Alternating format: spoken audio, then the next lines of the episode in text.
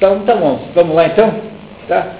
Então, estamos aí é, fazendo aí mais uma incursão no nosso livro do Giovanni Reale. Estamos na página 66, não é isso? É onde eu lembro.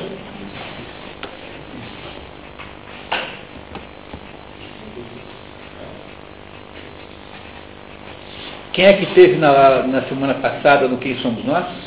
A maioria, né? Quase todo mundo teve. Só você não teve só, né? O resto teve. Eu confirmei, mas na hora lá dentro da minha empresa fica até muito chato. Ah, acontece. Sei lá, né? Tá. Então tá. Bom, eu não serei, eu não farei mais nenhum, porque eu não aguento mais aquele filme de jeito nenhum. Foi o meu limite existencial, assim, de ver aquele filme. Fiz uma sessão em Paranavaí na semana passada, um auditório lotado, assim, todo mundo veio ver o filme do momento, achando que era para falar bem do filme. Não, o maior anticlímax do mundo, assim, é como você convidar as pessoas para ver um filme da Branca de Neve e depois apresentar uma certidão de pedofilia da mulher. Entendeu? Qualquer coisa. Provar que ela era pedófila, sei lá, alguma coisa assim. Bom, vamos lá então, pessoal. Então, o que o, o Giovanni Reale está fazendo, está, você sabe, né? Ele está diagnosticando doenças do mundo contemporâneo e está just tentando ver qual é a solução que um grego daria para aquela situação. Ele parte sempre da ideia de que a base do pensamento ocidental atual, da, do modo do mundo pensar, é Nietzsche, Nietzscheana, é baseado na filosofia de Nietzsche, que é a filosofia nihilista, no sentido de que ela matou os deuses e uh, colocou no lugar deles deuses substitutos, que são estes que estão hoje no poder, e que, e que Nietzsche, obviamente, acha isso ruim, né? mas não pela, pela, boa razão, pela má razão, porque ele achava que não tinha que ter referência nenhuma. Mas como ele, ele, no entanto, o que se faz é botar no lugar do Deus tradicional, Deus. Olá, tudo bem? Então, é, então a ideia é botar no lugar dos deuses outros deuses, outros deuses esses que ele está aqui é, denunciando. Né? Então é esse o Deus que nós estamos analisando agora, é o Deus chamado ide ideologismo. O que é ideologismo? É a ideia é, é, desses tempos atuais que qualquer espécie de declaração de natureza intelectual representa de alguma maneira um, uma ideologia. Mas o que é uma ideologia? Uma ideologia é uma, um, uma argumentação é, racional em torno da manutenção de um poder. Então, ideologia é, alguma, é uma argumentação cujo objetivo final, em última análise, é garantir a tomada ou a manutenção de um determinado poder. Isso é ideologia. Ah, ideologias não existem, mas claro que existem. Há, obviamente, ideologias o tempo todo. Ah, claro que há ideologia. No entanto, a afirmação que se faz a que ele está nesse momento aqui contestando, sobre na página 66. Tá? Então, a, o que ele contesta nesse momento é o fato de nós acharmos que tudo é ideologia. E quem acha que tudo é ideologia não lembra que a sua própria afirmação de que tudo é ideologia é, cai no mesmo, no mesmo, no mesmo, é, na mesma vala comum. Portanto, a declaração tudo é ideologia deve estar a favor de alguma ideologia. Mas, obviamente, que o sujeito que declara isso não aceita isso, porque ele acha que tudo é ideologia menos do que ele diz. E o relativista acha que tudo é relativo menos do que ele está dizendo. Então, no fundo, existe aí um certo grau de cara de pau extraordinário em você defender uma tese dessa, né? Então, vamos lá. Estamos na página 66. Quem quer começar a ler? Clara, quer começar você, por favor? Análise niilista da ideologia. Esse é o jeito certo de escrever niilismo aí em português. Ah, com H não está errado, é manutenção do H do latim, mas nós tiramos isso. Português, quando o H não tem valor é, prosódico, né, ele não implica nenhuma modificação da pronúncia, ele, é, ele foi retirado, exceto na Bahia. Os baianos então acharam é, feio botar Bahia com só. Mas o, não está mal escrever com H também, mas assim está muito bom. Tá? Niilismo desse jeito. Não, não tem nenhum defeito nesse jeito de escrever. Então, vamos lá, Vera, por favor. Olá, Sofita. Tudo bem? Sem dúvida é possível resumir a ideologia custódia de uma frase evangélica. Buscar o poder e todo o resto virá por si. Isso significa que a única coisa que vale é o poder e só o poder. Eu dizia mais acima que a ideologia perde quase por inteiro o sentido da verdade. O que conta é aquilo que se considera verdadeiro ou que se faz com que seja considerado verdadeiro. A ideologia é uma forma de fé imanente. Uma massa de homem abraça essa fé, acreditando que seja fé em coisas verdadeiras. Outros fingem acreditar que é assim. Outros ainda, os ideólogos, utilizam todos os meios para fazer com que se acredite que seja verdadeiro aquilo que eles convidam a crer. Quer eles mesmos acreditem nisso, quer não, isso é irrelevante. Já nos fragmentos póstumos de Nietzsche, encontramos análises pertinentes e impiedosas sobre esse ponto. É necessário que algo seja considerado verdadeiro, não que algo seja verdadeiro. 9, 38, É o aforisma em que aparece isso, o, o Nietzsche escreve por aforismos, né? Tirando o primeiro livro, que é um livro assim comum, né, normal, né? O resto são um livro com fragmentos, então ele está aqui indicando a que aforismo é que ele está falando isso apenas para saber, quem está lendo Nietzsche. Na denúncia do que é ideologia, Nietzsche é, portanto, mais consequente que o próprio Marx. Eis o aforismo que exprime o seu pensamento de modo, de modo mais racional. O que é uma fé? Como se forma? Toda fé é considerada verdadeira? A forma extrema do niilismo seria sustentar que toda fé, todo, não, seria sustentar que toda fé todo considerado verdadeiro seja necessariamente falso. A forma extrema do niilismo seria sustentar que toda fé, todo considerado verdadeiro, seja necessariamente falso. É. É, é um pouco estranho o modo de escrever, mas não está errado não, tá? Está um pouco canheço, digamos assim, né? Então ele está usando considerar no sentido assim, é, o viver sem, sem preocupações, ou considerar verdadeiro. Ele usa, o português é a única língua em que o substantivo, o, o infinitivo, é flexionado. É, é, uma é o único caso em que a gente pode falar, a gente pode flexionar, o, usa o, o infinitivo flexionado, assim, não, nenhuma outra língua é desse jeito. Então, aqui está substantivando o verbo. Né? Então, o considerar, né? como é o nome, como é que está aqui? O considerar verdadeiro. O considerar, o verbo considerar tornou-se um substantivo e é assim, como é que se escreveria isso de um jeito menos canhoso? A, força, a forma externa do livro seria sustentar que toda fé, e toda, toda vez que se considera alguma coisa verdadeiro, seja é, necessariamente falso. Não está errado não, só é canhoso. Porque não existe, de fato, um mundo verdadeiro. Portanto, é uma ilusão de perspectiva, cuja origem está em nós, uma vez que nós temos necessidade de um mundo restrito, abreviado. Neste caso, a medida da força é constituída pelo. Pelo ponto? Pelo ponto até o qual podemos admitir. Pelo ponto até o qual podemos admitir, sem prejudicar o caráter ilusório e a necessidade da mentira. Nesse sentido, o nihilismo como negação de um mundo verdadeiro, de um ser, poderia ser o um mundo de pensar divino. Nietzsche, né? né? Então, o que o Nietzsche, no fundo, está dizendo, o que isso aqui, tocando em miúdos, tudo significa, é que, na verdade, não há um, não há um mundo verdadeiro, não há verdade nenhuma, de fato, e que tudo é, mais ou menos, uma espécie de ilusão. Portanto, as ideias são todas relativas a alguma ilusão, e é por isso que elas são todas ideológicas. Mas não tem tanta importância. Vamos, ver, vamos continuar que vai sendo mais claro.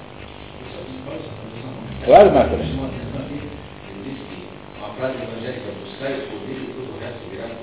Ah, não, isso aqui. Não, isso, não, isso aqui não é o que está na Bíblia.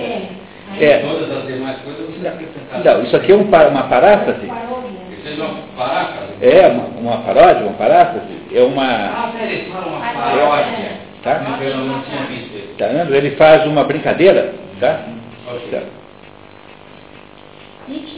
Não se refere às ideologias políticas em geral, nem a marxista em particular, mas aquilo que diz, a meu ver, diz respeito ao que lhe serve de fundamento. A história das últimas décadas o demonstra. Além disso, uma leitura imparcial de Nietzsche poderia insinuar a suspeita de que a própria explicação marxista de ideologia seja, por sua vez, ideológica, para não falar do caráter abertamente ideológico no sentido dos escritos originários de Marx e de Engels, que tem muitas das teses comumente aceitas pela Vulgata do marxismo-leninismo. É, Vulgata é o nome que se dá à, à versão da Bíblia em latim. A Bíblia foi escrita em hebraico no Velho Testamento e o Novo Testamento foi escrito em grego, em grego koiné, o grego popular da Grécia, no, do, do, Mediterrâneo, no tempo de Jesus Cristo. Então, o São Jerônimo foi, fez a tradução da Bíblia do, dos originais hebraicos e gregos para o latim. O nome dessa versão chama-se Vulgata. Quer dizer, é a Bíblia é, popular, aquela que seria apresentada a todas as pessoas. Então, quando se diz Vulgata aqui, não se está falando da Bíblia, mas está falando do, do ideário compartilhado marxista, ou seja, daquele conjunto de, de, de conceitos marxistas que é compartilhado pelos marxistas em geral. É, pois não.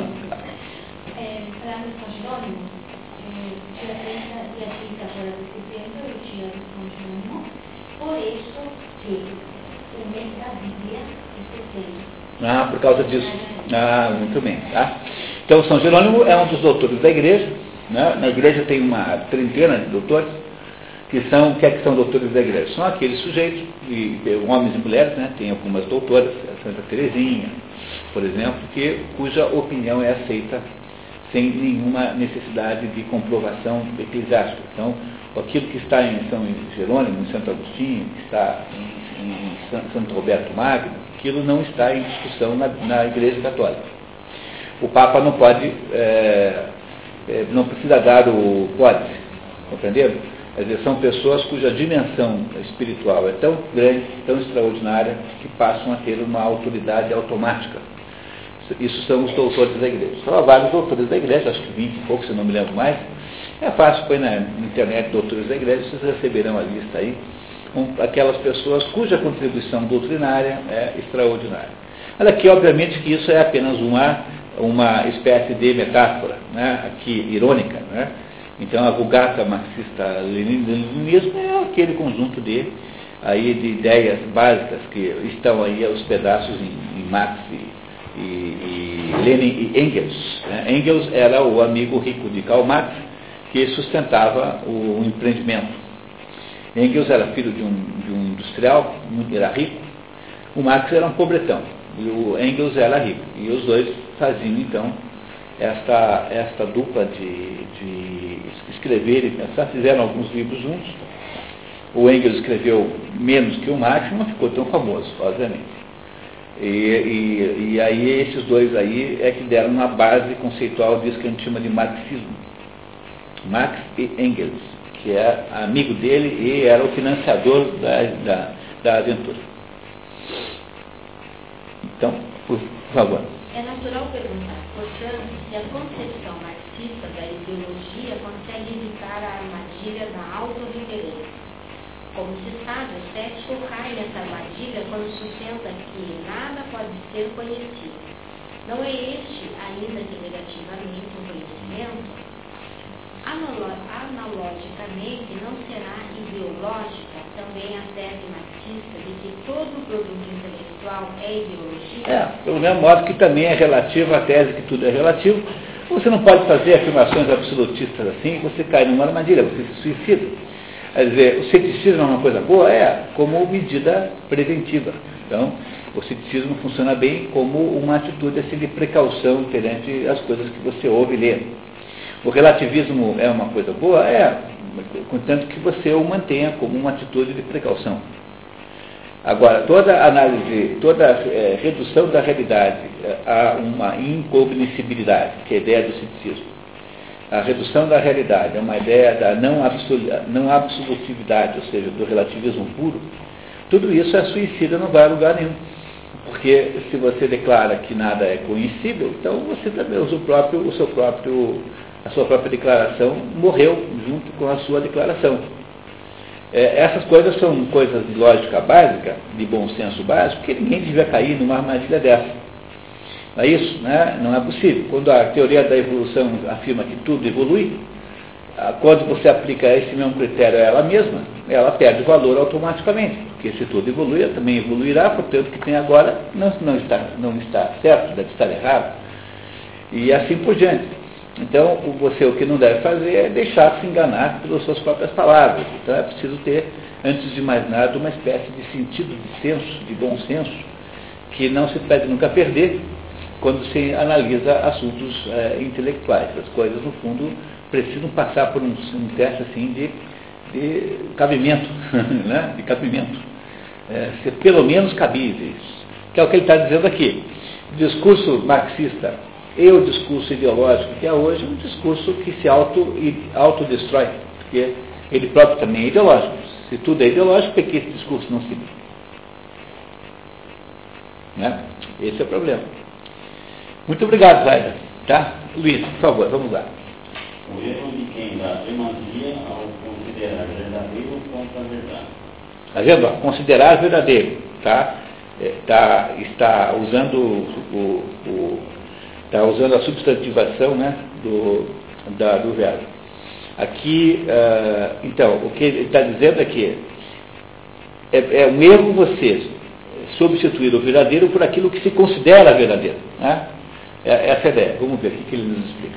A ideologia alcançou hoje um âmbito bastante vasto, mas seu lugar predominante continua a ser o político, em suas várias formas. Todavia, embora Marx tenha forjado o seu paradigma conceitual, não foi ele o criador do núcleo essencial do ideologismo. A civilização humana sempre obrigou a cultura da suspeita ideológica. E, em, em minha opinião, o primeiro a denunciar de maneira inequívoca esse mal foi Platão. É, o Marx ficou famoso porque ele transformou tudo em ação política, naquela famosa tese número 11 contra Feuerbach. Feuerbach era um filósofo hegeliano que o, tanto Marx quanto Engels queriam é, derrubar. Queriam derrubar o hegelianismo, o idealismo hegeliano, a ideia de Hegel de que era o espírito que criava a realidade. Eles queriam dizer, não, não tem espírito, tem só prática, só tem prática. A prática que existe, o espírito não existe. Tudo que parece espiritual vem da prática. Então, as trocas de dinheiro entre as pessoas fazem nascer ideologias em torno disso. E aí, nessa décima primeira tese contra Feuerbach, que aparece aquela velha expressão, que todo mundo conhece, até hoje os filósofos limitaram-se a analisar o mundo, de agora em diante cumpre mudá-lo. Mas é, olha, é isso que Marx diz, né? que é agora parar de analisar o mundo e fazer um mundo novo, um mundo diferente.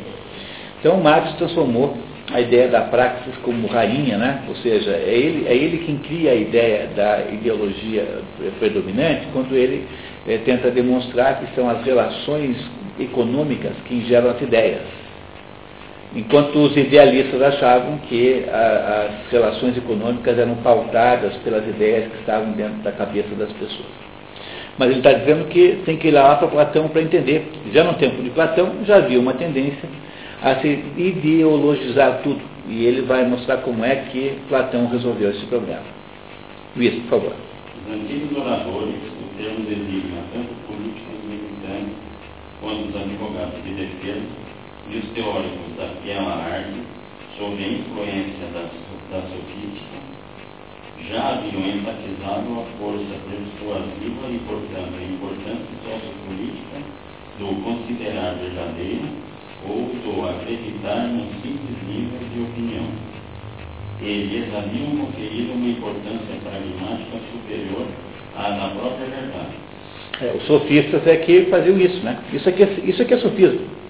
Essa é a definição do sofismo. É quando o parecer verdadeiro, a, o, a aparência de verdade é mais importante que a própria verdade. É, então é assim, se um advogado consegue produzir a, a, a, inocentação de um réu claramente culpado, é muito mais importante, do ponto de vista desse advogado, fazer o sujeito parecer inocente do que ele ser ou não ser inocente. Compreende isso? É claro que no caso do direito é um jogo que não pode não ser assim. Uma vez eu vi um programa de televisão que havia lá umas pessoas completamente é, é, irritadas com o fato de que mesmo os grandes criminosos tinham advogados de defesa. Mas você não pode conceber um sistema em que você não pode, você não tem advogado de defesa.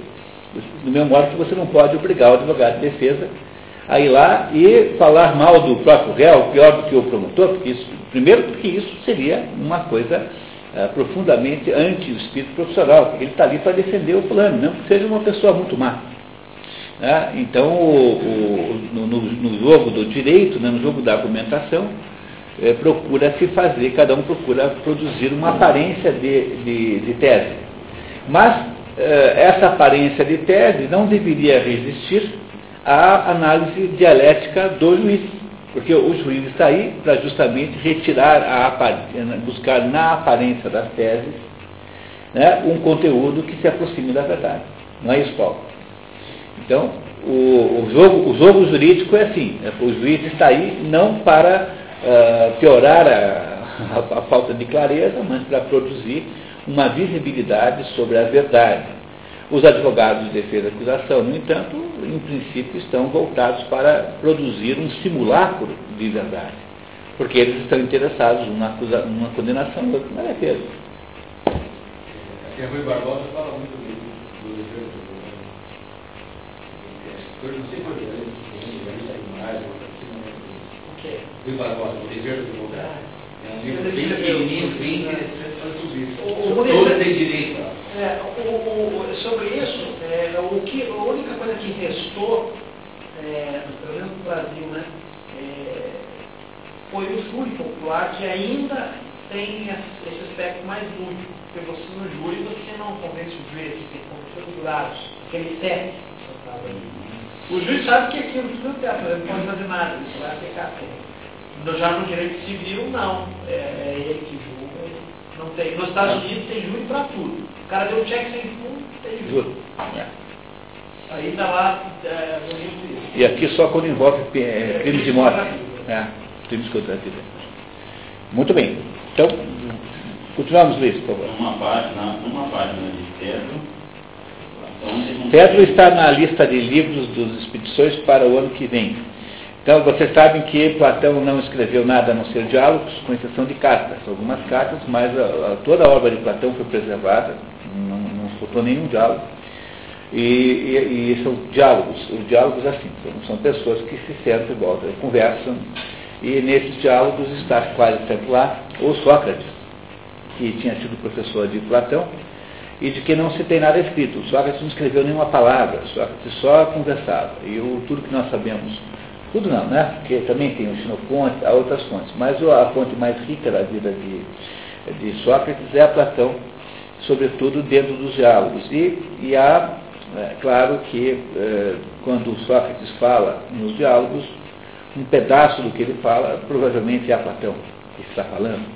Nunca saberemos exatamente qual será a proporção. O que é provável é que os diálogos mais antigos sejam mais socráticos e os diálogos mais novos sejam mais platônicos mesmo porque há variações ao longo do tempo. Como, se tem uma ideia precisa da, da sequência do diálogo, então é fácil de verificar isso. Então o Sócrates sempre fala ali como a voz da sabedoria naquele encontro, que pode ser um jantar, né, né, como por exemplo um banquete, né, que é um jantar, como pode não ser, pode ser uma conversa sem, sem nenhum é, acompanhamento gastronômico. Mas esses diálogos são os diálogos que, com que Platão expressa a sua filosofia. Então aquilo que se vão ver agora é um trecho de um diálogo. Fedro, que é um dos mais bonitos de todos, está programado para o ano que vem. Numa página de, de, do Fedro, Platão como uma lógica séria e importante. Sócrates, não dizem que quem se prepara para se tornar bom orador não precisaria conhecer a verdade acerca do que é bom e justo, ou mesmo acerca dos homens que por natureza e por educação são dessa forma. De fato, nos tribunais ninguém se importa nem um pouco com a verdade acerca das coisas, mas o que é importante ali é o que é convincente. É nessa mostra, esse mostra ser o que é verossímil. E a ele deve ater-se quem deseja falar com arte.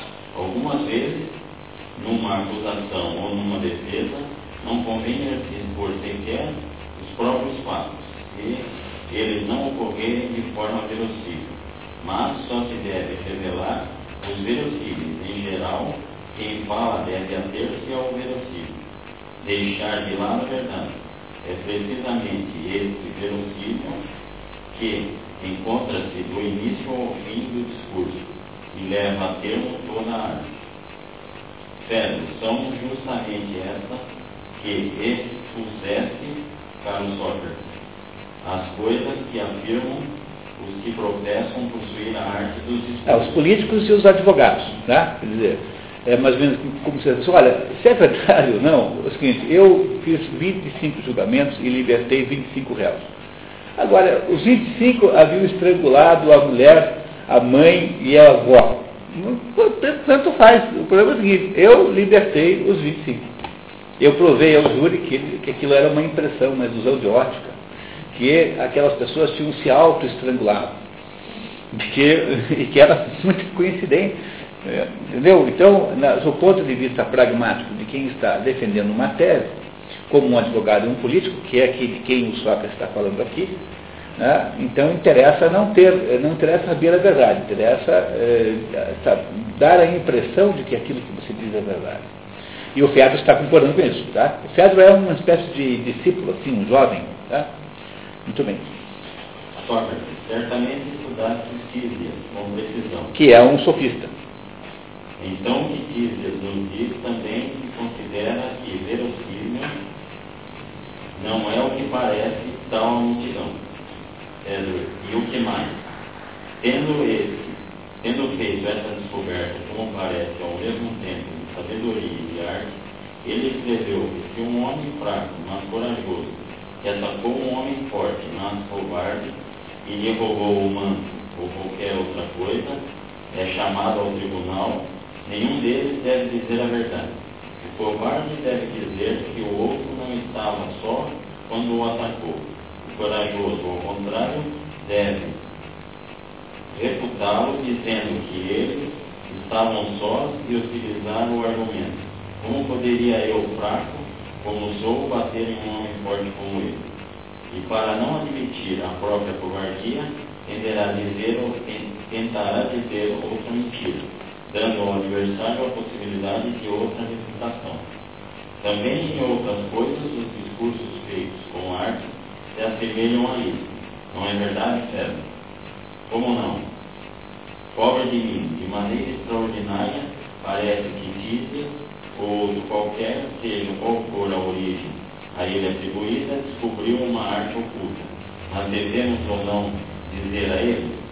Dizer o quê? Isso, Tícia, há algum tempo antes que viesse, que viesse aqui, dizia, dizíamos que esse verossímil nasceu, Nasce? nasce na maioria das pessoas, por semelhança com o verdadeiro. Há pouco explicamos que todas as partes, quem conhece a verdade sabe muito bem qual é essa semelhança. Portanto, se tens algo mais a dizer sobre a arte dos discursos, nós, o ouviremos. Se não acreditamos, acreditaremos que explicando há pouco, e explicamos o que. No que explicamos há pouco. O que explicamos há pouco. E se alguém não souber enumerar as naturezas do que o ouviram, e até que não consiga dividir os seres segundo as formas, reuni-los numa ideia. Cada ideia aí, pessoal, é, é no sentido de forma, tá? Forma.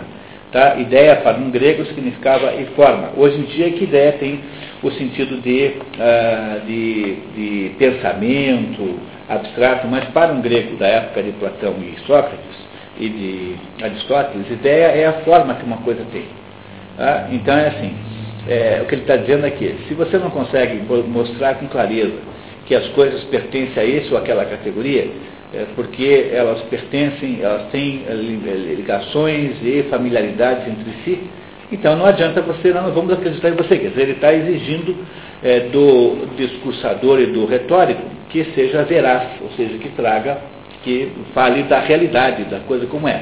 Vamos ver como é que ele explica isso. Reunimos uma ideia, cada um, cada, cada um segundo uma unidade, conhecer a verdade seguindo o método certo que leva a ela. Nunca dominará a arte dos discursos, na medida em que é possível a um homem. Então, só lendo esse pedacinho de novo para ficar bem claro, eu vou ler. Diz assim, que se alguém não souber numerar as naturezas dos que, dos que o ouvirem, e até que não consiga dividir os seres segundo as formas e reuni-los numa ideia, cada um segundo uma unidade, nunca dominará a arte dos discursos na medida em que é possível a um homem. Quer dizer, se você não puder, de fato, olhar para a realidade tal como ela é e invocar as coisas tais como elas são, então não é possível é, ser um retórico, porque, embora você possa ter um poder de enganar os outros, esse poder não será é sólido, ele será desmontado por alguém que se contraponha. Ah, então é o que ele está dizendo, que ser sofista é uma profissão, é uma atividade que não vai muito longe, muito embora possa parecer muito é, apetitosa. Continuamos. Mas jamais conseguiremos adquirir essas coisas se não nos aplicarmos. A ela, a ela o sábio deve dedicar seus esforços não para falar e agir com os homens, mas para poder dizer o que agrada aos deuses, fazer tudo de um modo apreciado por eles, o mais possível.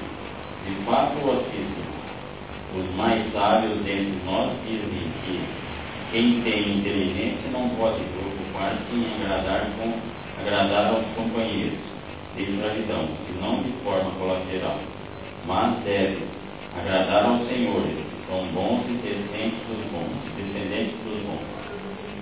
Por isso, se o caminho a ser percorrido é longo, não deve ficar admirado, porque para poder alcançar grandes coisas é preciso, é preciso percorrer, ao contrário do que pensa. E resto, como, nós, como nos dizem, como nos diz nosso discurso, se alguém disser também essas coisas, se, se tornarão belíssimas em decorrência delas. Parece-me que as coisas belíssimas foram ditas desde que qualquer um possa cumprir. Mas, para quem realiza coisas belas, também é dela sofrer tudo o que for preciso. Uma velha ideia de que a, a, a, saber a verdade é doloroso. E essa é a tentativa de é, é, lograr esta ideia, esta dor, é a origem de todas as neuroses. Então, quem esteve aqui na semana passada e viu o filme Quem Somos Nós, percebeu com clareza esse fenômeno. Você, você, o filme propõe que não haja diferença, que o cérebro não seja capaz de perceber a diferença entre a realidade e o imaginário. É, quando a perda dessa capacidade de perceber essa diferença, ela é uma, é uma digamos, a, a, a, dificuldade de perceber essa diferença é uma dificuldade normal do ser humano. Mas quando você faz um trabalho de engenharia social para produzir de vez por todas e, a, e, e voluntariamente esta, esta separação, aí você então fez a terraplanagem da capacidade de consciência do real e da consciência moral das pessoas. Ora, isso sobretudo porque é natural no ser humano que você tenha dificuldade, eventualmente, de enfrentar algum fato da vida real, concreto, e substituí-lo por uma mentira qualquer. Aquilo que se chama de neurose do ponto de vista psicológico é quando você tendo substituído a verdade por uma mentira, você esquece que, que é mentira. Ou seja, você apagou os rastros da sua própria, do seu próprio processo de mentir. E, e tendo apagado os rastros, você então fica sem memória e registro de que aquilo era uma mentira e fica vivendo uma mentira inconscientemente. E o nome disso é neurose. Então, o problema é que, se perguntar assim, e por que é que os seres humanos tendem a dar para a mentira o mesmo status do que para a verdade?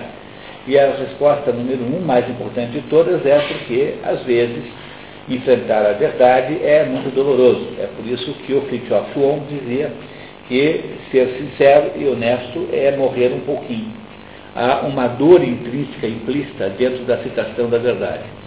E se você não pode, não tem coragem de sofrer essa dor, você não tem vocação para a, para a ciência, nem para a filosofia, para nada investigativo nesse mundo. Porque só se pode perceber alguma coisa sobre o mundo externo a partir do momento que você percebe antes alguma coisa sobre o mundo interno. Então, saber que você está mentindo, saber para você mesmo, porque só você é testemunha dos seus atos de consciência. Então, a primeira condição para alguém poder ter alguma possibilidade de compreender o mundo externo é ser capaz, de alguma maneira, de eh, dizer para você mesmo: eu eh, eh, estou aqui mentindo, ou então aqui estou sendo sincero. Isso que eu estou dizendo não existe na verdade, é uma fantasia da minha mente, é apenas um desejo que eu tenho aquilo que em inglês se chama de wishful thinking. Quando você perde a capacidade de fazer essa distinção, você se transformou agora numa pessoa absolutamente manipulada qualquer outra. Então, todo movimento totalitário que precisa colocar na sua cabeça alguma coisa que faça a reprogramação do seu cérebro, precisa destruir em você a sua capacidade de perceber a diferença entre o real e o imaginado. E essa diferença entre o real e o imaginado, como está ligada à vontade, porque, no fundo, é a vontade quem faz, é a, é a, é a, é a, é a, a maior resistência ou a menor resistência da vontade que estabelece a diferença dos dois. No meu mundo imaginativo, a minha vontade é soberana. No mundo real, a minha vontade é escrava. É? Então, o mundo não rage de acordo com o que eu penso. Do mesmo modo, porque como a vontade é o meio pelo qual você consegue distinguir entre o que é real e imaginado, a bifurcação da vontade também é a essência dos dilemas morais. Portanto, a ideia de que não há nem bem nem mal, que está explicitamente dita naquele filme, por exemplo, titular com toda clareza, não há bem e não há mal. Essa é uma ideia, uma ideia necessária para você poder terraplanar a capacidade que as pessoas têm de distinguirem o real do, do, da fantasia. Então, o que o Sócrates está dizendo é que não é possível você se dedicar a procurar a verdade se você não tem pelo menos uma pequena predisposição a aguentar algum sofrimento, porque tem de ser capaz de, de conviver com o sofrimento. Se você acha que sofrer é impossível, se a sua existência é absolutamente incapaz de qualquer sofrimento, você tem uma vocação muito grande para construir uma existência neurótica em que uh, haverá substituição de uma fantasia pela outra, até que você perde de noção o que é fantasia e o que é realidade. Nesse momento você está completamente neurótico, porque você não tem mais a menor ideia de quanto você inventou. Você é um sujeito inventado por você mesmo. Existem vários é, romances que, que contam é, essa, isso na, na prática, assim. Então, o, o, isso que aqui está o, o, Sócrates criticando nos seus contemporâneos como sendo malandragens retóricas para ganhar a questão, né, na, na verdade, no mundo contemporâneo é muito mais grave do que isso. Porque não se trata de uma malandragem de um advogado né, que, que tenta dizer que o morto deu 25 facadas nele mesmo, entendeu? e que não pode ter sido o fulano, entendeu? que o fulano entendeu? detesta facas. Entendeu? E o outro é que se deu 25 facadas. Isso é uma malandragem, uma malandragem retórica. É, isso seria, se fosse só isso, seria até um assunto apenas sofístico, seria apenas um assunto de, de, de, é, de, de erística, digamos assim. Mas, o, mas o que o mundo contemporâneo faz é muito, é muito pior do que isso. Quer dizer, o mundo contemporâneo produz aí uma, uma substituição da realidade. Né? Uma segunda realidade que é um dos temas básicos do Homem Sem Qualidade, que vai ser analisado sábado que vem, no próximo encontro das expedições. Quer dizer, o mundo, o que acontece no enlouquecimento coletivo do mundo contemporâneo é a criação de uma realidade completamente falsa, para a qual as pessoas se mudam. Até um filme que é emblemático disso, chamado Matrix, que nada mais é do que a, a explicação, uma, ilustração né, dessa situação no mundo contemporâneo, completamente absurda, mas chega-se a propor no filme que aquilo que acontece com você no computador, ou seja, no mundo do programa, possa influenciar o seu corpo físico que está fora do programa. Né? Então, isso é apenas uma demonstração de que não se vê mais diferença entre a fantasia e a realidade. Na hora em que você brincar de Matrix, né? Matrix, você injeta um negócio lá, passa para o computador, e lá no computador você vai brigar com o agente Smith. E se o te der um tiro você morre de verdade, olha, o mundo fantasioso que você inventou para você agora é mais real do que o mundo real. E esse é o problema central. Né? Um problema central. As ideologias são também, de certo modo, fantasias. É isso que o Sócrates está dizendo. E isso tudo começa, tendencialmente, quando, por causa da tendência do ser humano, é, tem de impedir, de qualquer modo, a dor da percepção da realidade. Como a realidade é muito dura, então você procura se refugiar numa, num truque qualquer, inventa um mundo fantasioso. Se você inventasse um mundo fantasioso, se mudasse para lá conscientemente, fingisse que está brincando daquilo, tudo bem. Mas você, você limpa as pistas e você não sabe mais que inventou aquilo. E fica vivendo num mundo fantasioso que você não sabe mais que é fantasia. Nesse momento, qualquer coisa entra na sua cabeça. Então é, é por isso que a gente tem que ter um enorme respeito para essa coisa chamada filosofia antiga, porque aquilo que está lá na cabeça do, do Sócrates, do Platão, do Aristóteles, aquilo é de uma sabedoria extraordinária. A gente é preciso ter um respeito enorme, porque essas coisas básicas, elas são a essência de tudo. E não há modo estranho, não há palavras esquisitas, não há modismos que possam substituí-las. Então é isso que o, o, o, Sócrates está nos contando pela boca do Platão, né? Sobre isso, é interessante ilustrar aqui com aquela obra, como Sei, eu não li. É. Ele, ele prova né, que, o, que o, propõe a tese segundo a qual o homem não é homo sapiens, E fica se enganando o tempo todo, brincando. Exatamente, porque só o, só o homem faz isso. Mas ele diz que isso é, é, é salutar na infância. Né? Ah, por quê? Para que o homem na fase madura não, não continue brincando. Não, é, é, é, mais do que isso, né? Dizer, veja, é assim, como é que você começa a perceber na o mundo? Na infância isso é muito claro. É, você percebe o mundo como? Você, você percebe os esquemas imaginativos do mundo, pelo, né, pelo processo imaginativo. Então, é por essa razão que se deve começar a educação de qualquer pessoa com histórias. Então a criança vai lá e vê os filmes do Walt Disney, todos os, conta, vê lá todos os contos de Grimm, lá, né, todos os contos lá do, do, do Perrault, lá do, lá do, enfim, de quem, dos Anders, dos irmãos Anderson, né? E aí você vai e compreende o mundo imaginativamente. Então agora você, que não era tábula rasa, isso é uma espécie de mitologia lockeana, a ideia de que nasce zero, isso não é verdade, você nasce com o potencial de tudo, do mesmo modo que uma criança quando nasce, nasce com o potencial de andar. Quer dizer, o ato de andar não foi eh, colocado na criança artificialmente pela sociedade, ou pelo pai ou pela mãe. A criança é ajudada de fora a desenvolver uma potência, do mesmo modo que todo mundo nasce com consciência moral, potencialmente.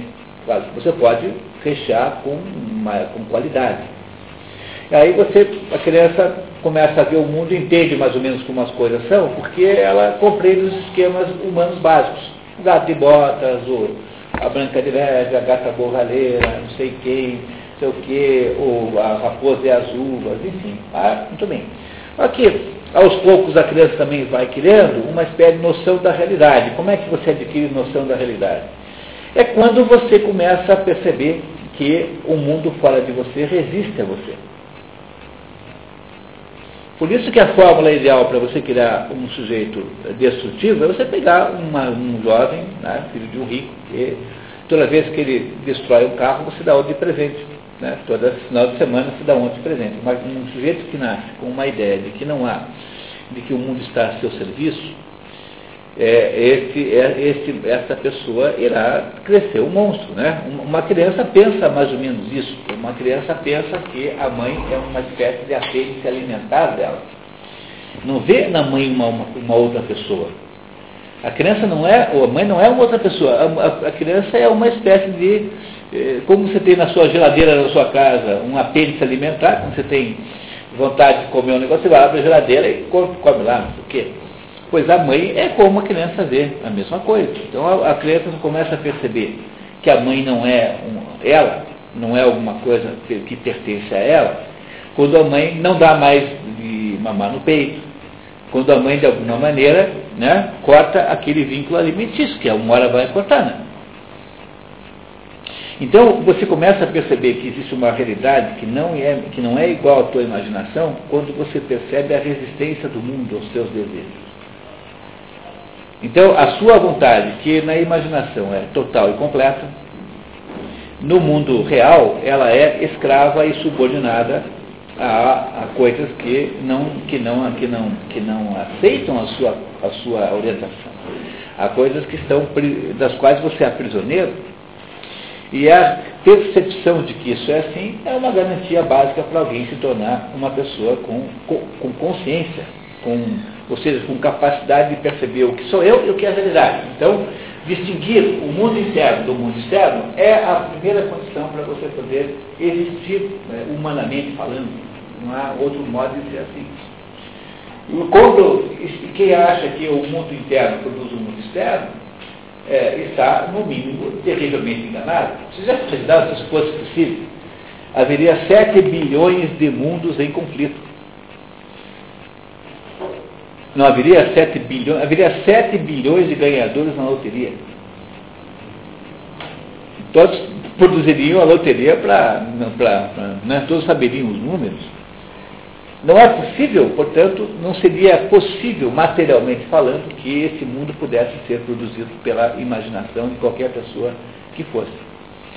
No entanto, esta ideia simples, absolutamente, ridiculamente, primariamente simples, é a, está em vias de desaparecimento, né? criando-se, portanto, uma onipotência extraordinária nas pessoas, dizendo para elas que elas são deuses isso é repetido naquele filme várias e várias vezes, sistematicamente. E, a hora que nós perdemos a noção do que é real, de que, do que nós podemos, ou seja, na hora em que o nosso poder sobre esse mundo é um poder fictício, porque no fundo, o que, que é você perceber a realidade? É você ter ideia de quanto poder você tem. É, o meu poder é assim, eu posso dormir e sonhar com qualquer coisa. Mas no dia seguinte, eu não posso obrigar a mudar a mão da rua porque eu quero, eu não posso fazer os sinais abrirem quando eu passo, fecharem depois que eu tiver passado, eu não posso fazer o banco, o Federal Reserve depositar bilhões na minha conta, eu não posso fazer, não posso ir para Paris é, com a força do pensamento o, aprendizado humano, por exemplo, é um aprendizado de que a condição humana é uma condição, sob o ponto de vista de obtenção dos seus desejos, profundamente insatisfatória. Vocês, vocês compreendem isso, né? Eu não estou dizendo que o ser humano não pode sonhar com coisas e produzir coisas que não existem agora. Então, por exemplo, puxa, o sonho de voar era um sonho como esse. Não era como esse. Quem sonhava em voar imaginava, primeiro, tinha percebido que na natureza existia é, a possibilidade de voar, que há pássaros que voam, morcegos, enfim, pernilongos. Se há animais que voam, deve haver algum princípio que produz esse voo. Dizer, dentro da natureza, potencialmente, existiam as condições para que houvesse voo. Então, uma coisa é você ir, ir, buscar e aprender o que é, que é necessário para que alguma coisa possa voar, como foi feito de fato, né? a gente voa o tempo todo.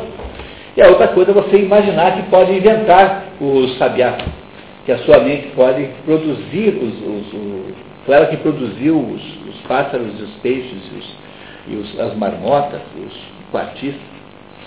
Porque isso já é outra coisa completamente diferente.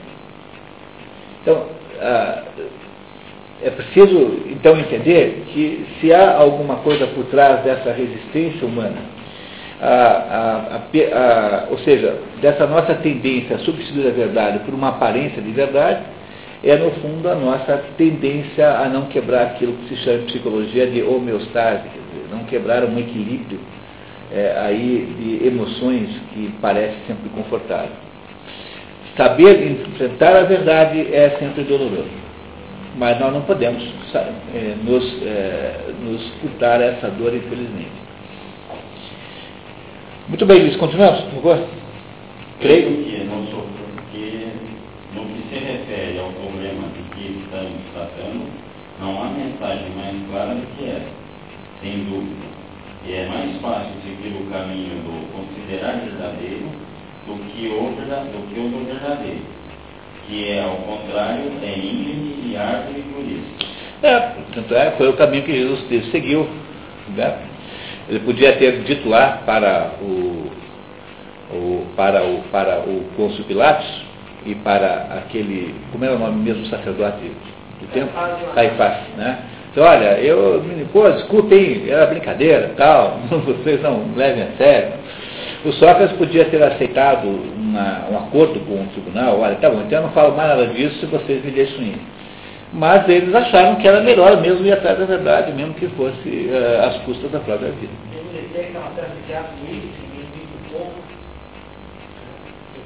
Não, também não é isso. Que é um médico que é, alerta o povo que uma, uma, água lá, uma fonte, uma coisa assim, tá, na verdade está fazendo mal Ele é muito naturalista. E, e daí ninguém, ninguém quer acreditar nele, né?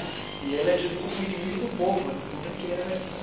é, o, o, o, modelo simbólico dessa situação é a Cassandra. A Cassandra era, era a Cassandra foi, era recebeu de Apolo, e o pessoal recebeu o poder da profecia, da evidência. E a Cassandra sabia tudo que era verdade.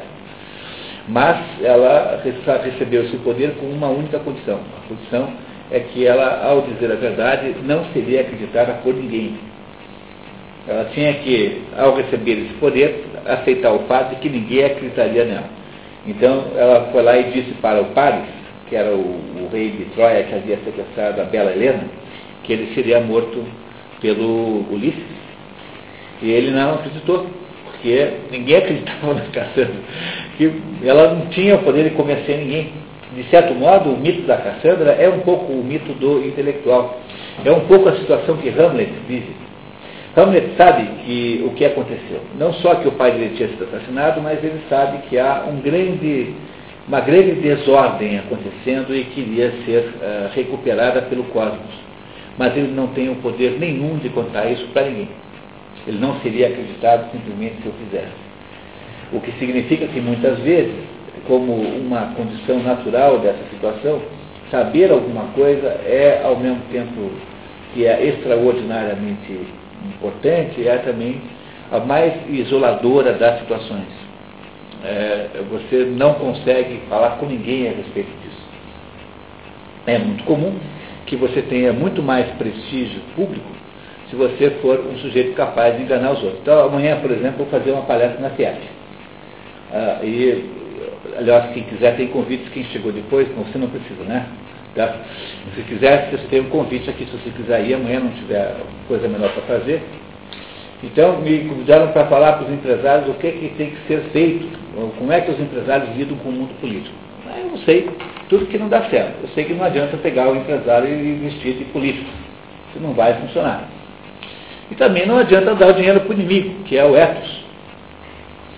Agora, dizer isso lá vai ser uma coisa mais ou menos assim. Eu tenho certeza que ninguém vai acreditar.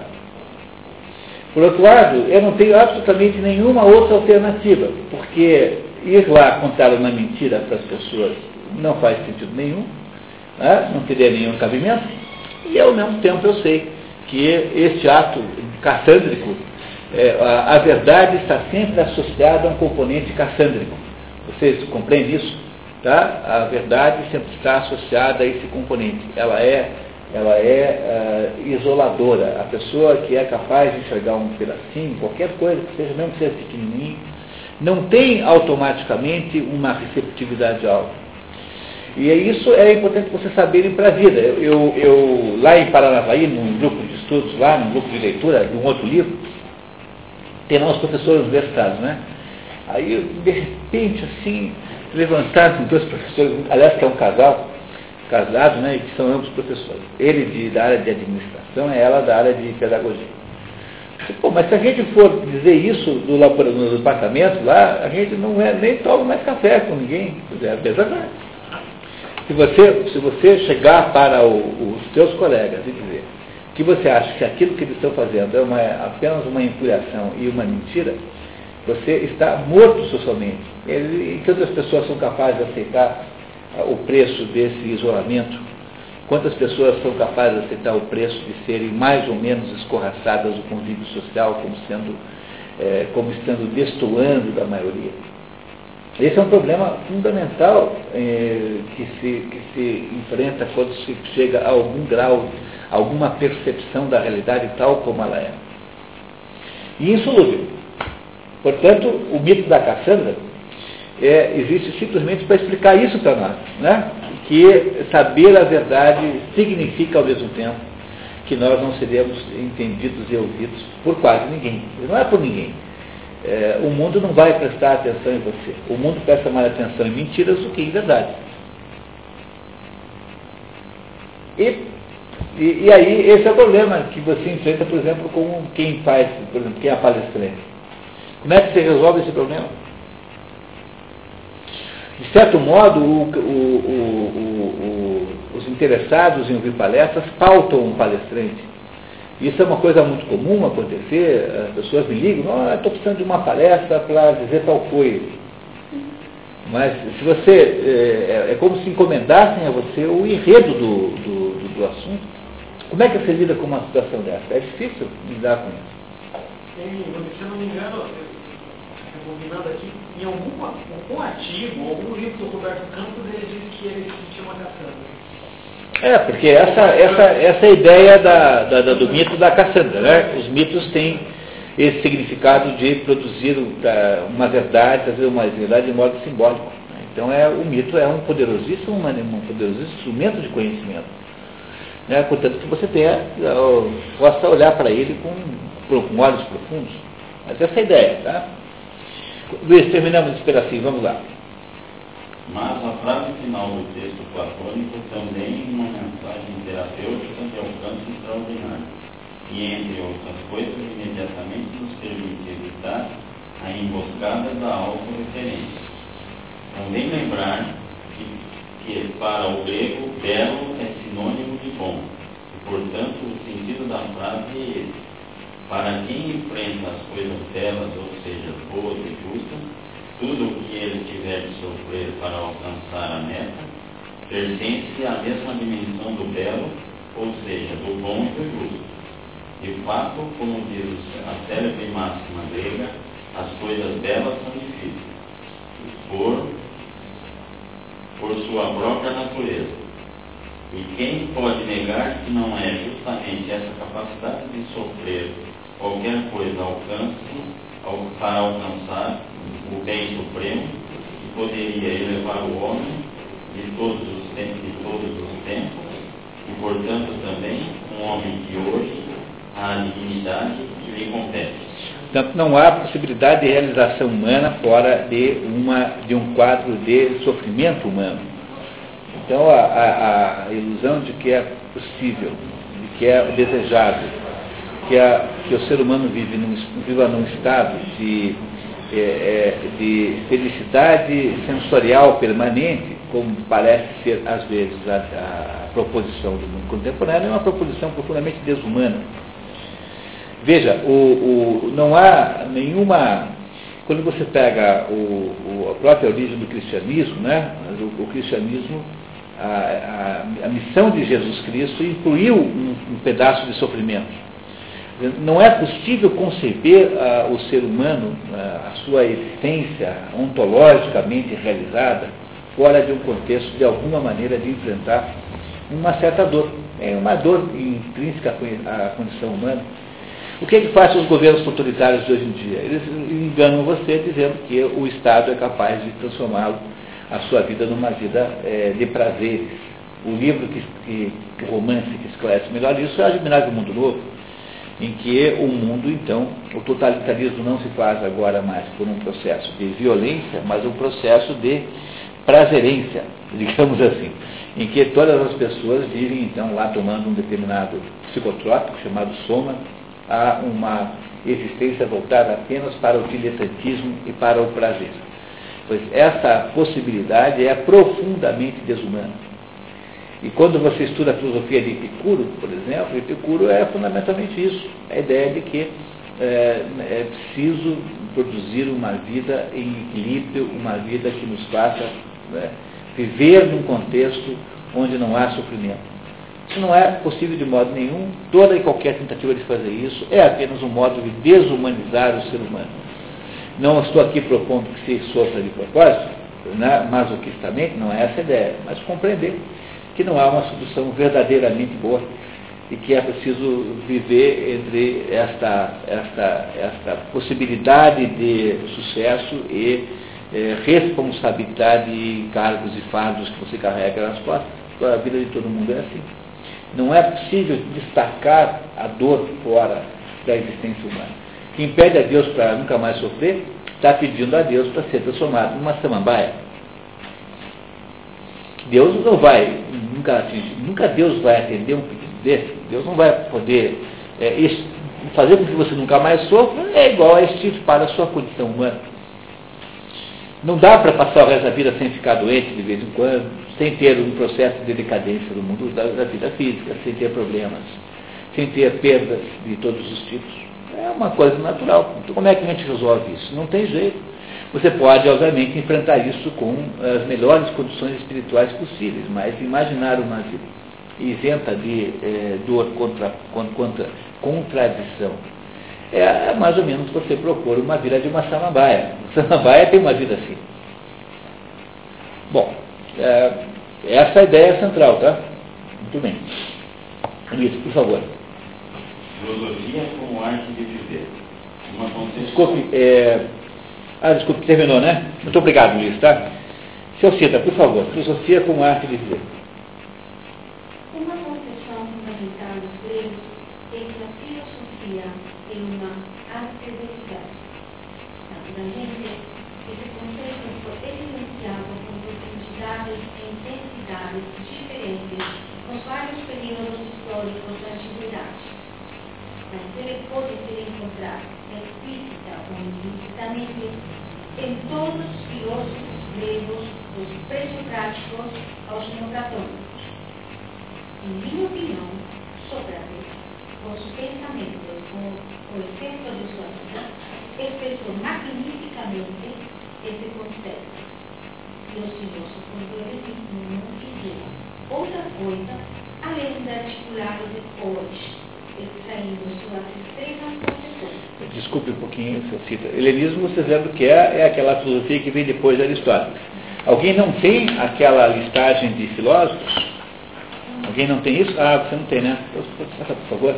Que tem uma, uma listagem cronológica dos filósofos, que é para ter uma ideia quando se refere-se a outras pessoas.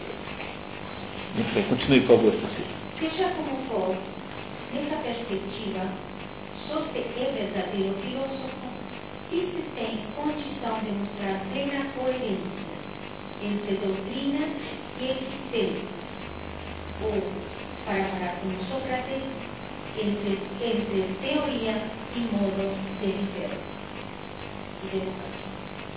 Aliás, verdadeiro filósofo não é então aquele que sabe pensar e criar temas severos, mas, antes, aquele que e de acordo com o próprio pensamento. Pois isso é completamente contrário à ideia que você tem hoje de que filósofo é um sujeito numa universidade dando aula de Kant, Hegel, ou qualquer coisa, né? Uh, Merleau-Ponty.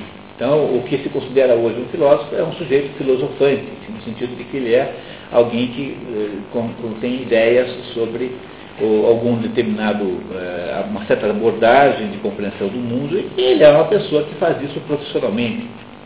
Então, ele é um comentarista de alguma filosofia, X, Y, Z.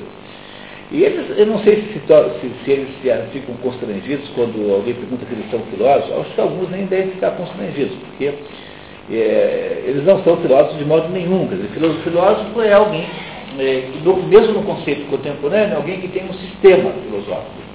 Agora, para um grego, mais do que ter um sistema de filosofia, é ter uma existência coerente com um sistema. Então, o filósofo é um sujeito praticante. O Platão dizia que a ideia entendida, compreendida, é a ideia incorporada. Você tinha aquilo que você sabe, verdade, verdade que você percebeu, tem que botar na sua vida e pronto. Então, o filósofo é um sujeito que tem uma coerência existencial com algum conjunto de percepções sobre um, um sistema de filosofia. Mas o que se concebe hoje em dia como sendo um filósofo universitário é alguém que sabe coisas sobre alguma filosofia. É, é um comentarista, alguém que uh, apresenta um livro sobre alguma coisa, que faz comentários aí e tem lá uma existência lá independente disso. Há uma enorme diferença. Dizer, a filosofia tornou-se uma espécie de profissão, enquanto que no tempo de Sócrates e Aristóteles poderia ter até um pedaço profissional, sempre educacional. Mas eh, na prática, na prática era muito mais uma proposta de vida do que uma profissão. Essa é a diferença essencial. É por essa razão que você não precisa ir para a universidade para ser filósofo. Aliás, é provável que você consiga ser filósofo mais fácil no mínimo do que indo. Porque nem todo mundo escapa dessa tirania profissionalizante da universidade.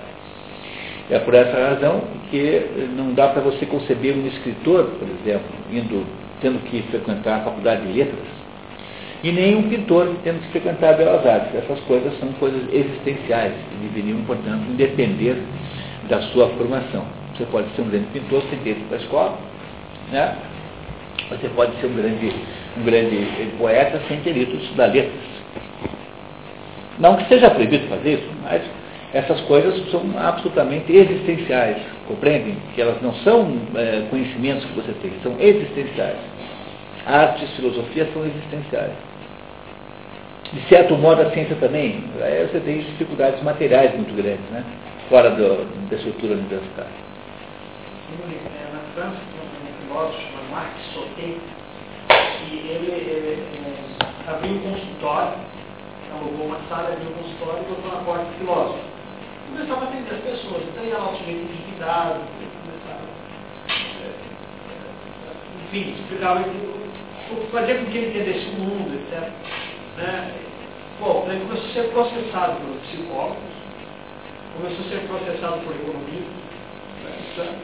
E o pior de tudo, eu tenho o livro dele, cara, que ele começou a ser processado pelos professores de filosofia da Universidade de Paris, dizendo que ele era um sofista, um careca. Ele falou, mas eu estou fazendo que as pessoas entendam o mundo. Não, é, mas as coisas ficaram todas elas é, economizadas. Né? Vocês compreendem qual é o fenômeno? É assim, todas as coisas têm de ter uma característica econômica. Então, quando eu vejo o Gabeira, por exemplo, defender a, a regulamentação da profissão de prostituta, na hora que fizerem isso, terá ruído, acabou o último pedaço de esperança do mundo. Né? Porque, porque o, o, a, a, prostituição não, é, era, o, era o último de todos os reinados livres do Estado, né? porque é uma coisa clandestina e tal. Agora, você entra no site do Ministério do Trabalho, é fácil ver, tem lá um, um determinado, é, lá, uma certa área lá, que é a descrição brasileira de ocupação. Não, tem o, o Código Internacional de Doença. Não, Código... Não, não, de doença. Que ter isso, o, o código de todos os trabalhos, profissões existentes. É, tem, e tem uma delas... Que é a prostituição. que eu acho que chama garoto de programa, não, profissional. profissional do sexo. Então tem lá assim, características que a pessoa tem que ter. Então tem assim que ter. Tem, tem que ter lá é, é, tipo de instrumentos, tem assim, roupa de batalha. Vocês acreditam numa coisa dessa? Que alguém tenha sido capaz de fazer uma coisa dessa? É só entrar ali na internet e dar uma olhada. O Ministério do Trabalho tem lá roupa de batalha, tipo desse jeito. Vestimenta de batalha. Então, é isso, quer dizer, você tem que, a ideia central é que você precisa economizar, no sentido de tornar, é, dar uma abordagem econômica a toda e qualquer atividade humana.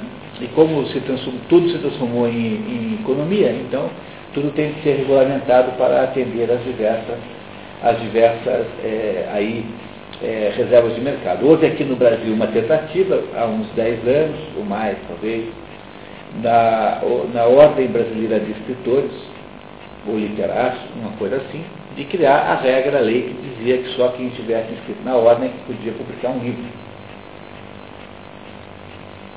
Isso foi tentado fazer aqui no Brasil, tentou-se fazer, mas o ridículo disso era tão grande naquela época. Hoje dava para fazer. Hoje é bem capaz de conseguir. Aqui dentro do Brasil, coisa de, não estava completamente hipnotizado, mas dava para reagir. Você pode ter seu programa logo, logo, acordado. Eu tenho um registro de jornalista. Tenho, tenho um registro precário, tenho, mas eu posso me defender. Mas o, mas o, o, o problema fundamentalmente é esse. Agora tentaram, agora há pouquíssimo tempo, criar uma regra que ninguém, absolutamente ninguém, que fale ou, ou apresente-se em qualquer meio de comunicação eh, pode não ser jornalista. Então, o cartunista que faz aquele desenho tinha que ser jornalista, o, o locutor de futebol tinha que ser jornalista, o, criar uma regra, portanto, de garantir eh, a essas- esses mercados todos. O apresentador de rádio, qualquer um tinha que ser jornalista. Ninguém mais poderia aparecer. Tinha que ser jornalista. Comentaristas de futebol, todos jornalistas. E esta regra quase passou. Foi aí impedida aí na última hora, não sei por que circunstâncias aí. Mas fizeram isso com todo o cuidado para passar. A tentativa de fazer o Conselho Federal de Jornalismo é a mesma coisa, tem, eh, tem o mesmo sentido, no fundo, a mesma coisa. Bom, você cita, por favor.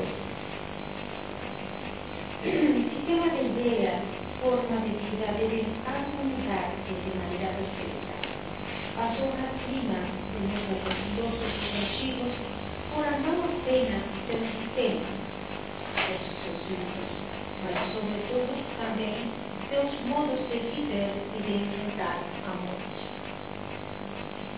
Castelo Conche para me decir como destacar uma coisa que tem um alcance geral. A exigência grega de sabedoria indica o que é essencial para a filosofia. Toda teoria deve tornar-se crível. Ora, não se torna crível aquilo que se diz acrescentando indefinidamente palavras mais palavras. É preciso mudar devagar, dar a prova experimental, mostrar que el que es filósofo como modo de viver y de pensar. A filosofia é obrigada a enfrentar o dilema de continuar a ser palavras e de anular-se, enfim, no verbalismo.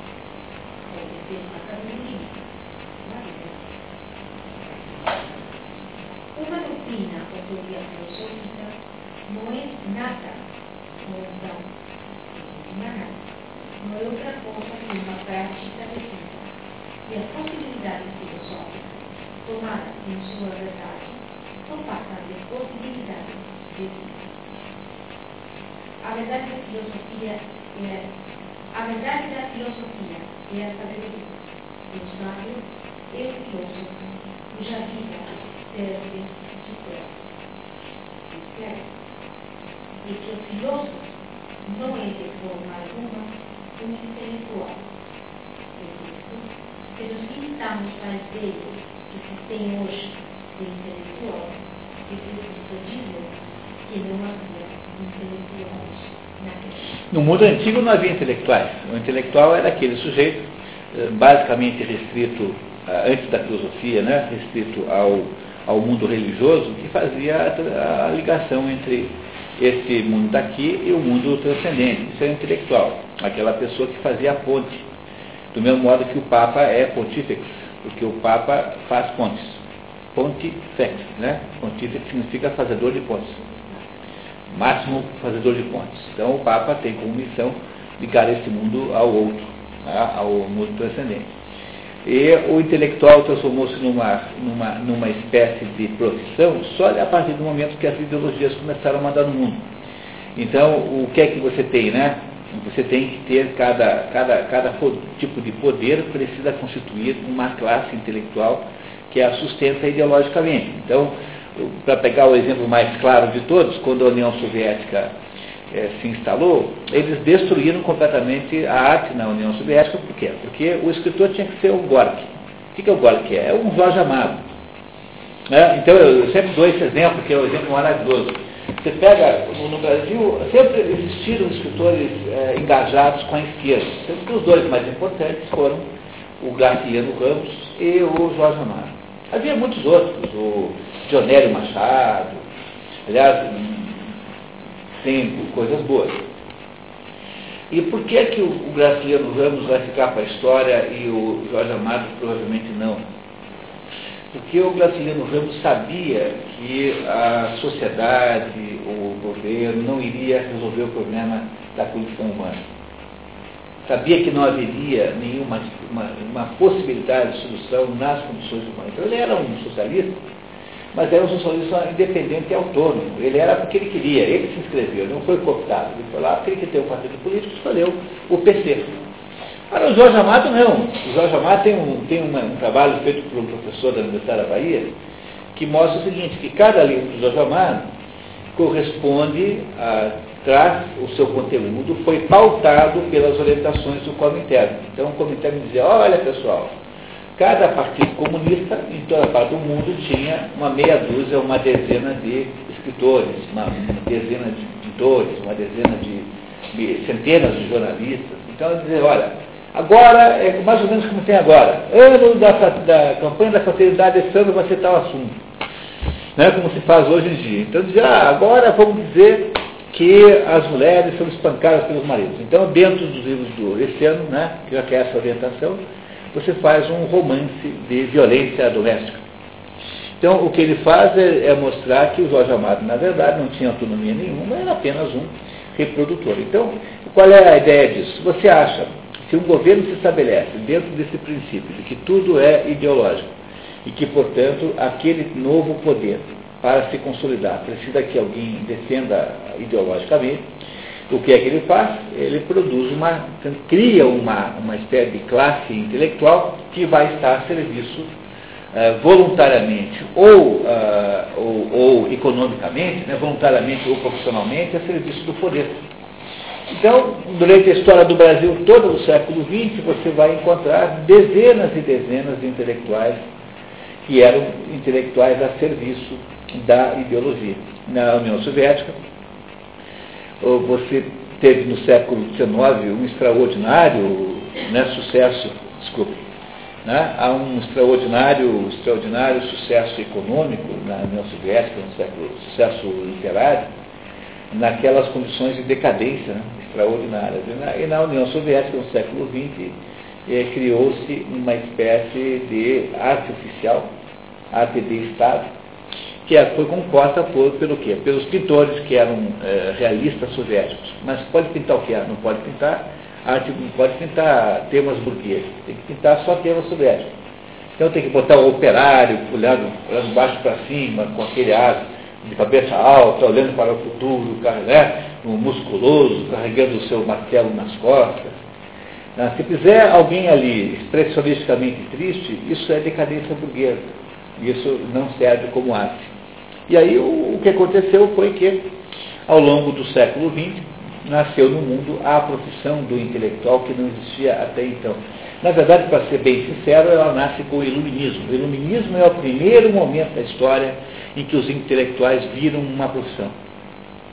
E aí, a partir do iluminismo, quer dizer, a partir do século XVIII, mais ou menos, século XVIII, XIX e XX, os intelectuais tornaram-se profissionais. É, basta você perceber o que há de intelectuais a serviço do Estado. É uma coisa extraordinária, enorme, enorme, enorme. É isso que ele está dizendo aqui, que intelectual no sentido que tem hoje é, é moderno. Nunca isso não existia antigamente. Antigamente não havia alguém a serviço de alguém para ser intelectual. Mesmo o sujeito que trabalhava para o soberano, ele era financiado, mas não era subordinado. Ele não estava ali para produzir ideias para sustentar o soberano. E quando acontecia isso era voluntariamente, como é o caso do, do, do aí do, do, do, do meu Deus, do Leviatã, do Thomas Hobbes. Thomas Hobbes faz a teoria do Leviatã para agradar o rei que lhe dava o emprego, mas não porque ele existia para fazer isso, mas é porque ele achou que era uma maneira boa de garantir a sobrevivência e tal. A ideia de que o intelectual se transforma depois num ideólogo, né? o, o, o, intelectual é um sujeito que tem um cargo para produzir ideias em função do, do interesse do Estado.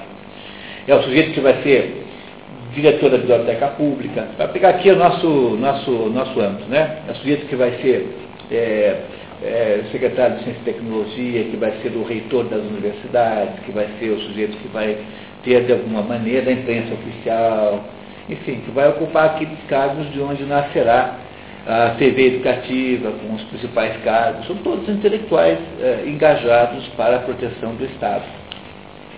Essa é uma profissão nova, isso não existia no mundo antigo. Cita, por favor. Não havia no mundo antigo intelectuais no sentido de ideólogos, semelhante com que prolifera nos séculos. Não se distribuíam cátedras, não se publicavam livros com tal propósito, não se confiavam funções e responsabilidades culturais exclusivamente a pessoas ideologicamente comprometidas, ou seja, defensoras do poder sagrado do coração dominante, de algum modo conquista do poder, que o senhor acabou de dizer. Pois, muito bem. Né? A universidade é a mesma coisa. Na Idade Média, o sujeito fazia um livro, nem, nem na Idade Média, né, muito depois para cá, o sujeito fazia um livro, escrevia um livro em casa. Aí chegava para a universidade e dizia assim, olha, eu escrevi esse livro aqui. Aí o pessoal dizia, puxa, mas que bom, ah, o senhor está aqui, ó, o senhor é doutor, está aqui o cargo do doutor. Então o doutorado era uma espécie de aval, chancela, que dava uma universidade para tudo que havia de intelectualmente valioso naquela sociedade. Hoje, obter um lugar para ser um doutor, ou seja, entrar num programa de doutorado numa universidade, é uma espécie de eh, triagem ideológica. Só será aceito quem for do grupo dominante ali, da ideologia dominante, e quem não for aceito, a não ser que você dê uma fingida, né, uma tapeada na turma, você não será aceito. Quer dizer, o, o, o, a- o ato de, de condecorar alguém, né, dar alguém como, como doutor, deixou de ser uma- um reconhecimento universitário para um talento da sociedade, para ser, na verdade, um manipulador de ideologia. A mesma coisa acontece eh, no, no âmbito, por exemplo, da cultura acadêmica. E nesse sentido, a mensagem da sabedoria dos filósofos antigos é verdadeiramente emblemática, e se situa bem acima das partes que no poder. Mas qual o segredo de tal forma na? Muito bem. Há, no entanto, uma, uma reação, uma possibilidade de você buscar o contrário. Ele vai explicar isso em seguida. Vamos tomar um café? Voltamos daqui a 15 minutos? Então tá. Então, Cida, você quer ir lá amanhã? Então tá. Está aqui, ó.